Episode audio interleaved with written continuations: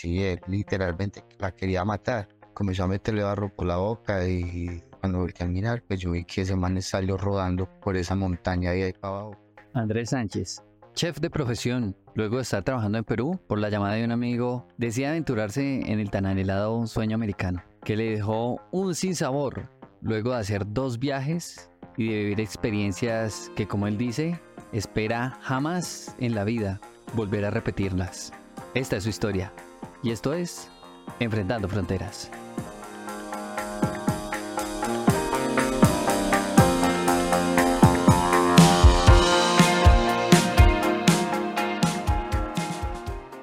Hola, hola, buenas noches. Bienvenidos a un episodio más de Enfrentando Fronteras. Hoy estamos con Andrés Sánchez. Andrés, buenas noches, bienvenido. No, pues buenas noches. Eh, primero que todo, pues gracias pues por la invitación, por eh, darme la oportunidad pues de contar esta historia, de expresar pues que en cierto sentido siempre es bueno hablar de esas cosas que uno no repetiría en la vida. Entonces, eh, comenzando pues eh, yo vivía, yo estaba en Perú, yo trabajaba como chef en Perú y pues llevaba pocos días, como 20 días. Entonces un amigo del colegio de la infancia, de así de toda la vida, eh, me hizo la propuesta de, irnos para Estados Unidos, pero nunca estuvo por la mente eh, irnos por el Darién. Entonces debido a eso pues yo me motivé, me devolví para Colombia, eh, con él emprendimos el viaje hacia México, pero haciendo pues comprando tiquetes y todo hacia México directamente. Entonces, eh, al llegar al aeropuerto de Cancún, no nos dejaron ingresar a pesar de que teníamos reservas de hotel y a pesar de que hace un año o ocho meses yo ya había estado en México trabajando allí también. Entonces, pues, o la mayoría de veces para uno entrar a México sí o sí es como obligatorio pagar un tipo de pase, que eso ya es tan automáticamente eh, claro para ellos, sí o sí todos, casi la mayoría pagan los que se van a ir para Estados Unidos por México. Cuando usted me dice que, que, que un tipo de, de, pase, o sea, digamos que eso es como, diríamos de cierta manera, como un soborno para poder ingresar a, a, a los agentes de migración, o, o en qué sentido, sí, ¿sería así? Sí, eh, sí sería prácticamente, pero digamos, eh, eso ya viene muy arreglado. Eso no es que usted eh, va y, ah, mira, no, yo quiero entrar, tengo tanto dinero, no, eso ya viene uno contactado desde Colombia con eso. Entonces, que eso muchas veces es el, contacto pues directamente para llegar a Estados Unidos. Entonces, pues nosotros teníamos un contacto, pero no, obviamente, pues buscando economía, pues no teníamos todo el dinero. El coyote que habíamos conseguido solamente nos, nos nos cruzaba era la frontera, nosotros teníamos que llegar hasta el Coyote. Entonces, pues así nos íbamos, nos iban a cobrar eh, 1.500 dólares, 3.000 por los dos, pero teníamos que llegar hasta allá, que era hasta Tijuana. Entonces no nos dejaron ingresar a México, ese día estuvimos toda la noche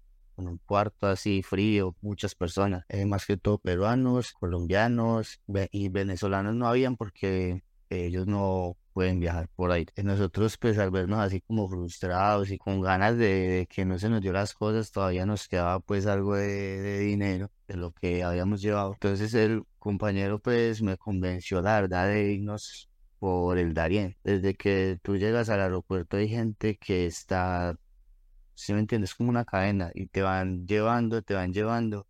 Mira, eh, tenemos eh, para que te vayas por el Darién si te devolvieron de México, te vale tanto, eso no, no tienes que caminar mucho, siempre son mentiras, siempre te, te llevan con mentiras. Entonces yo le dije al compañero que no, que yo no quería viajar, que yo me quería devolver pues para acá, para, para Colombia, para Armenia. Eh, a trabajar y a hacer mi vida normal. Entonces, pues que no, que él no quería llegar a Colombia así, que quería darse una oportunidad por el Darién, que él había visto de que era peligroso, pero que pues que si mucha gente pasaba, pues uno también podía. Y si pues nos motivamos ese mismo día que nos devolvieron. Perdón, lo interrumpo. Eh, de pronto estamos, eh, pues aquí nos gusta todo como, como, como decimos nosotros, como masticadito con detalles. Cuando ustedes llegan ahí, al aeropuerto de México, bueno, siempre tienen que presentar papeles, documentos y demás. La migración, ¿qué les dice para llevarlos al cuarto? O, digamos que, ¿qué sucede en ese momento? Porque bueno, nos contaba eh, en, en, el episodio anterior, eh, Joana, ella nos decía que le hicieron una serie de preguntas que para ella como llevaba todo su itinerario, todo como muy, muy organizado, digamos que lo llevaba como muy en su mente, le fue muy sencillo y muy fácil pasar. Pero entonces ahí en, en, migración hay algunas personas que sí les dicen, no, ustedes acompáñanos a un cuarto. Eso fue lo que les sucedió a ustedes cuando les hicieron, digamos, como la entrevista, cuando llegaron ahí a la... Sí, a uno le hacen la entrevista el cónsul de México y pues él ya le dice a uno si usted va o si usted va a un, a un, cuarto a una segunda entrevista, te dicen que es una segunda entrevista, pero por lo general siempre los devuelven ya todos. Y sí, sí, sí, es así. Pues es muy raro el que, que, el que, el que pasa. Entonces ahí ya después, después te dicen, no, mira, no calificas por estos motivos, tan, tan, tan. Entonces ahí ya te, llevan a otro cuarto.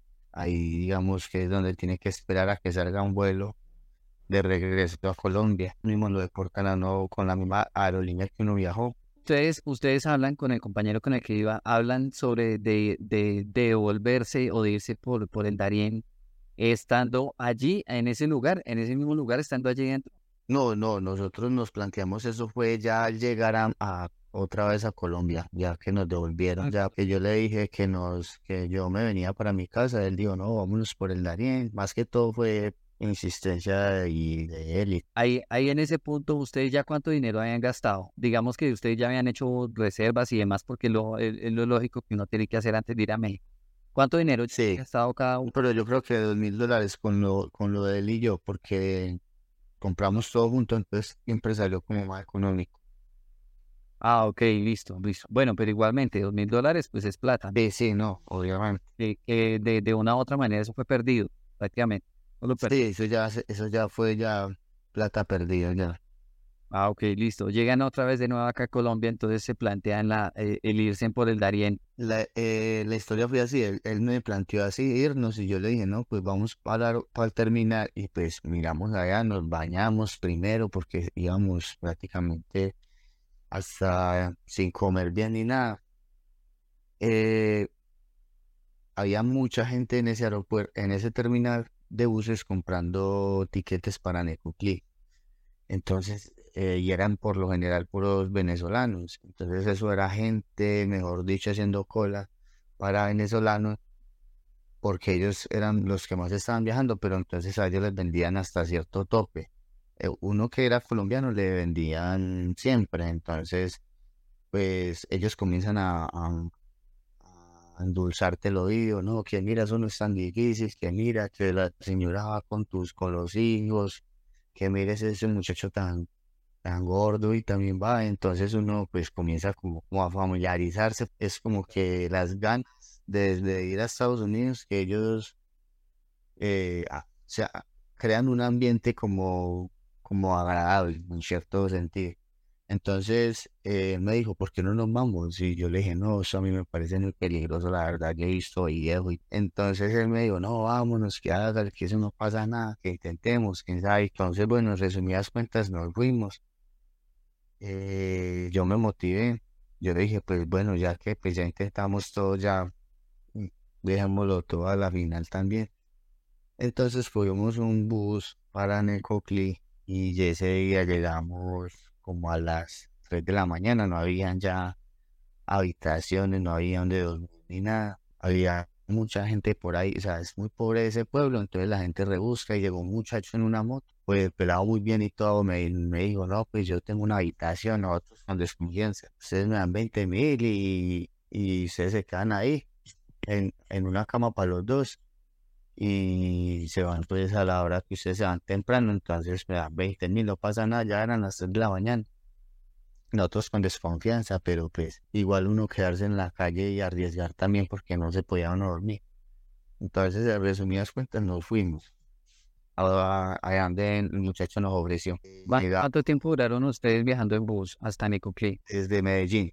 Ese viaje desde Medellín se demora como unas 11 horas, 12 horas por ahí. En, y las carreteras siempre son muy, muy angosticas, entonces siempre está reparando mucho la vía y por eso es, es, demorado. Pues la verdad, pues claro, peligroso porque uno no, conocía, uno no sabía pronto las intenciones de la gente o, pero pues en ese momento como que el miedo se había ido, como que uno estaba ya, dijo, no, a la final estamos arriesgando y pues hasta ese momento todo había salido pues bien. Al otro día nos madrugamos para la lancha de, de hasta Capurganá, ¿cierto? Uno tiene que madrugar, eso es lleno, lleno de gente, de campamentos alrededor de la playa, eso mejor dicho, todo lo vuelven un negocio y venden de todo, eso usted consigue de todo ahí. Entonces, pero entonces, y que ya mismo comienza la gente, eh,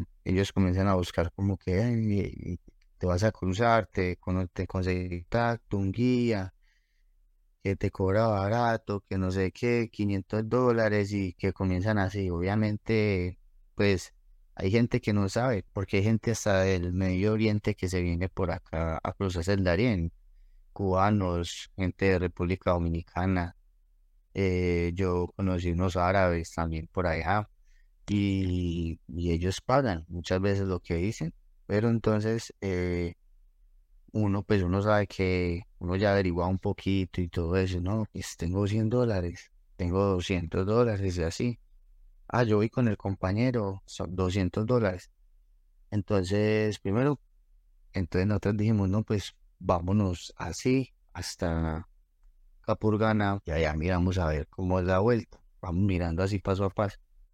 Y cogimos, uno tiene que hacer una cola, mejor dicho, de dos, tres horas para comprar un tiquete de, en lancha para llegar hasta Capurganá. De Necoclí hasta Capurganá hay una hora y media en lancha y hay días que la marea está más o menos y ese día nos tocó la marea muy alta y pues yo pensé que se iba a volcar ese, esa lancha porque eso, volaba. Entonces cuando cogimos la lancha, la verdad pues eh, uno entre más cosas lleve, pues más embalado para el viaje porque todo se va volviendo muy pesado al transcurrir el, el, paso del Darién, muy, muy, muy pesado, un par de medias te pesan el doble. Llegamos a Capurgana, obviamente había mucha gente tipo coyotes, digamos, ellos son coyotes también, buscando gente para cruzar, que mira que es quienes quieren cruzar, tenemos una promoción, que no sé qué, que los mejores guías. Entonces, eh, había un muchacho, pues nos dio confianza, le preguntamos y nos dijo que nos cobraba 200 dólares a cada uno para cruzarnos, pues prácticamente todo el Darién. Supuestamente dijo él, bueno, nosotros los pagamos, le ponen a uno una manillita en la mano, como identificando que usted va en un grupo, eso dividen a toda la gente por grupos, lo llevan a un campamento que es como el tipo ONG es donde llega toda la gente y ahí es donde comienzan a salir todos. Pero entonces todos por lo general tienen que pagar. Todos tienen que pagar. Más que todos ellos dicen que los guías. Usted me dice que, que hay un campamento como tipo ONG. ¿De pronto hay algún, hay, hay agentes gubernamentales? O sea, de cierta manera, de pronto eh, no sé, Cruz Roja o algo, alguna atención para la gente o algo así? ¿O esos campamentos de, la, de, de, los mismos quienes organizan como paso por, por ahí, por el Darién? Mm, yo creo que más bien son ellos mismos eh, los que organizan el paso. Obviamente hay policía y todo eso, pero no como una organización en sí, no, del gobierno, no. Ah, ok. Pero entonces eh, está la policía, pero ellos no intervienen en nada, en ninguna transacción de que alguien vaya a dar dinero o algo, nada, nada. Eso simplemente están ahí. más, que todo, cuidando el orden público y todo eso. O sea, ellos, de todas maneras, ahí adentro, ellos no están. Los únicos que están ahí son los que organizan todo, los que están como encargados de organizar todos los grupos, que con quién sale, con, con qué guía y así, porque eso lo dividen como en grupos de, de, de 100 eh, 50, dependiendo la cantidad de gente que vaya, que vaya pasando ese día. ¿Cuántas personas más o menos usted vio así, digamos, contadito por encima? No, por ahí unas 1200 personas. 1200 y unos niños que son más. Constante el flujo, el flujo es constante, o sea, son vez que un día estuvo menos que otro, eso es diario. Entonces les dan a ustedes, listo, les dan la minillita. De ahí eran personas que que los iba, los iba a guiar hasta el, hasta el punto hasta donde o bueno, al paso del Darién, ¿qué, qué, cuál es el paso a seguir ahí? Ya uno llega ahí, pues si uno tiene la plata, uno arranca de una vez, uno de una vez sale con, con el grupo que vaya saliendo. Ese día, pues nosotros nos fuimos ese mismo día y digamos, entonces ellos, eh, ese mismo día ellos le dicen a uno, en tales, en tantas horas llegamos al primer campamento. Entonces, que supuestamente es el campamento, bueno, no me acuerdo bien ese nombre, hubiera sido bueno me bien los nombres porque cada campamento tiene su nombre, campamento del abuelo o algo así. Entonces son como 10, 12 horas caminando. Ese día pues nosotros nos vimos, ese, esa temporada fue invierno, eso fue como en noviembre del año pasado, entonces era como invierno. Y ese día cruzamos, digamos, yo me fui ese día en tenis normales porque no había comprado las botas, pues me resbalaba mucho. Y más con el bolso porque en ese momento pues estaba muy pesado, todo eso. Entonces yo iba con el compañero, él iba buen, la verdad yo iba pues con la mente en otras cosas, desde el primer momento yo iba como arrepentido de lo que estaba haciendo en ese momento. Entonces me, me dio más duro que a él, porque él iba ya mentalmente más preparado, todo eso. Entonces ese día pues la travesía fue dura porque eh, llovió, hay que andar unas eh, unos barriales, mejor dicho, que ustedes se le hundean los pies hasta la mitad y son empinadísimos. Y usted sube, sube, sube. Y a usted le dicen, no, que ya vas a llegar, que es una hora, que no más. Eso te dicen los días, pero mentiras que son seis, siete horas. Ellos siempre son con mentiras. Ese día nos demoramos como 12 horas para llegar al primer campamento. Llegamos como a las 7 de la noche. Eh, ese día nos quedamos ahí eh, comimos todo, ahí todo, todo vale, eh, la dormida, eh, que para cargar el celular tienes que pagar, la comida obviamente en todos lados, pero en todos los campamentos siempre fue como la misma comida, lentejas, arroz, pollo, siempre fue lo mismo. Bueno, ese día nos quedamos ahí, descansamos, pues no nos pudimos bañar porque pues ya estaba tarde. nos quedamos en, unas hamacas, eh, pagamos dos dólares por cada hamaca, o sea, cuatro dólares, porque todo valía hasta para cargar el celular.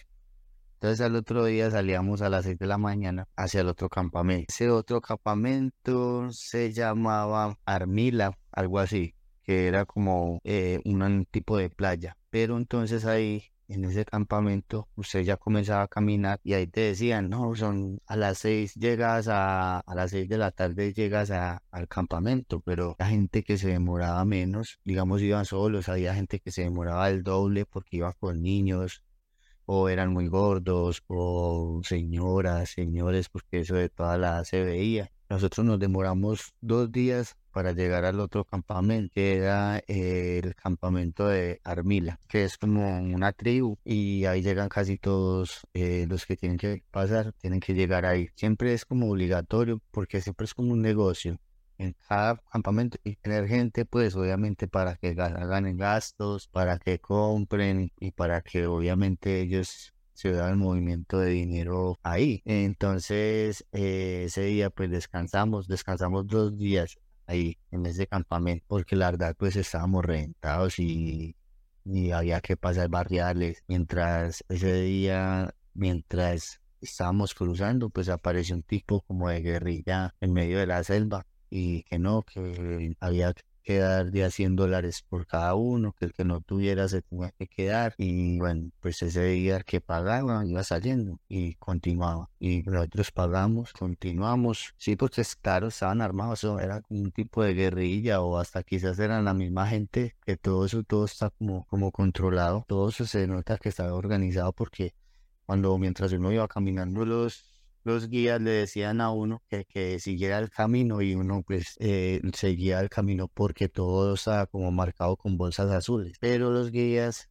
eh, por lo general siempre se, se, perdían, o sea, ellos siempre aparecían al final de la ruta. Entonces eh, todo era como, como que como muy organizado. Ellos a la final, ellos a la final, digamos, tenían todo muy bien organizado. O sea, todo era muy, muy sincronizado entre ellos mismos, entre todos los guías. Y pues en el camino siempre se ven cosas terribles, eh, más que todo eh, muertos, o no de la gente muriendo, o conflictos entre la misma gente, porque te quiere robar o porque pronto también te quiere violar, violar a una mujer o algo así. Nosotros vimos que un señor quería matar a su esposa por cansado como de la travesía y todo eso.